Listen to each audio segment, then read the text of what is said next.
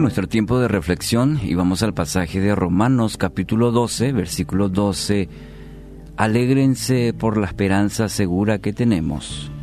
Tengan paciencia en las dificultades y sigan orando. Romanos 12, 12. ¿Cuál debe ser la actitud correcta ante los desafíos, las pruebas de nuestra vida? Y aquí el apóstol Pablo nos brinda orientación muy clara al respecto tres acciones a desarrollar en nuestras vidas. Alegrarse, tener paciencia y ser perseverantes en la oración. Alegrarse en la esperanza. Bueno, si usted tiene a Cristo como Señor y Salvador de su vida, entonces tiene la mayor y mejor esperanza para el hombre. Dios, su Padre Celestial, le ha prometido la vida eterna a través del sacrificio de su único Hijo Jesucristo. Y usted ha reconocido en su vida como Señor y Salvador. Entonces, esa promesa también dice que va a estar con usted todos los días, todos los días. Entonces, dígame si esto no es un motivo de alegría.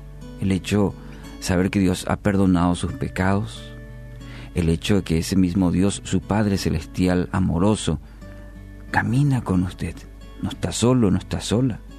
Su promesa nos ofrece esta esperanza.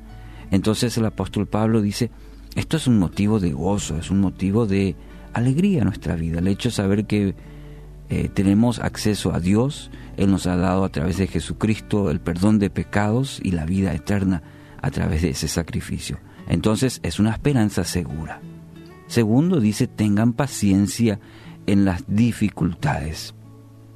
Nuestra lucha siempre parece ser es querer darle una manito a Dios. Parece ser que Él está muy ocupado y a veces nos desesperamos eh, por la espera y tratamos de solucionar nuestras dificultades a nuestra manera.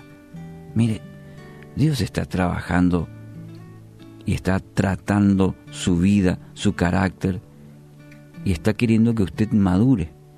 Por eso debe tener la confianza en Dios, tener la suficiente paciencia para esperar en Él. Proverbios 16:32 dice, mejor es ser paciente que poderoso, más vale tener control propio que conquistar una ciudad. Y la Biblia habla mucho sobre el tema de la paciencia en las dificultades. Dios está trabajando en su vida, tenga la paciencia, espere, confíe en Dios. Tercera recomendación que encontramos en este versículo el apóstol Pablo dice, perseverar en la oración. No podremos tener actitud correcta de ser alegres en la esperanza ni tener paciencia en las dificultades si no fundamentamos en una vida de oración, fundamental, clave en nuestra vida. Es decir, todo lo anterior viene como consecuencia de una vida de oración. Porque solo en la intimidad, querido amigo, amiga, esa intimidad con el Padre vamos a recibir la dirección, la fuerza, la templanza, el aliento para nuestras vidas.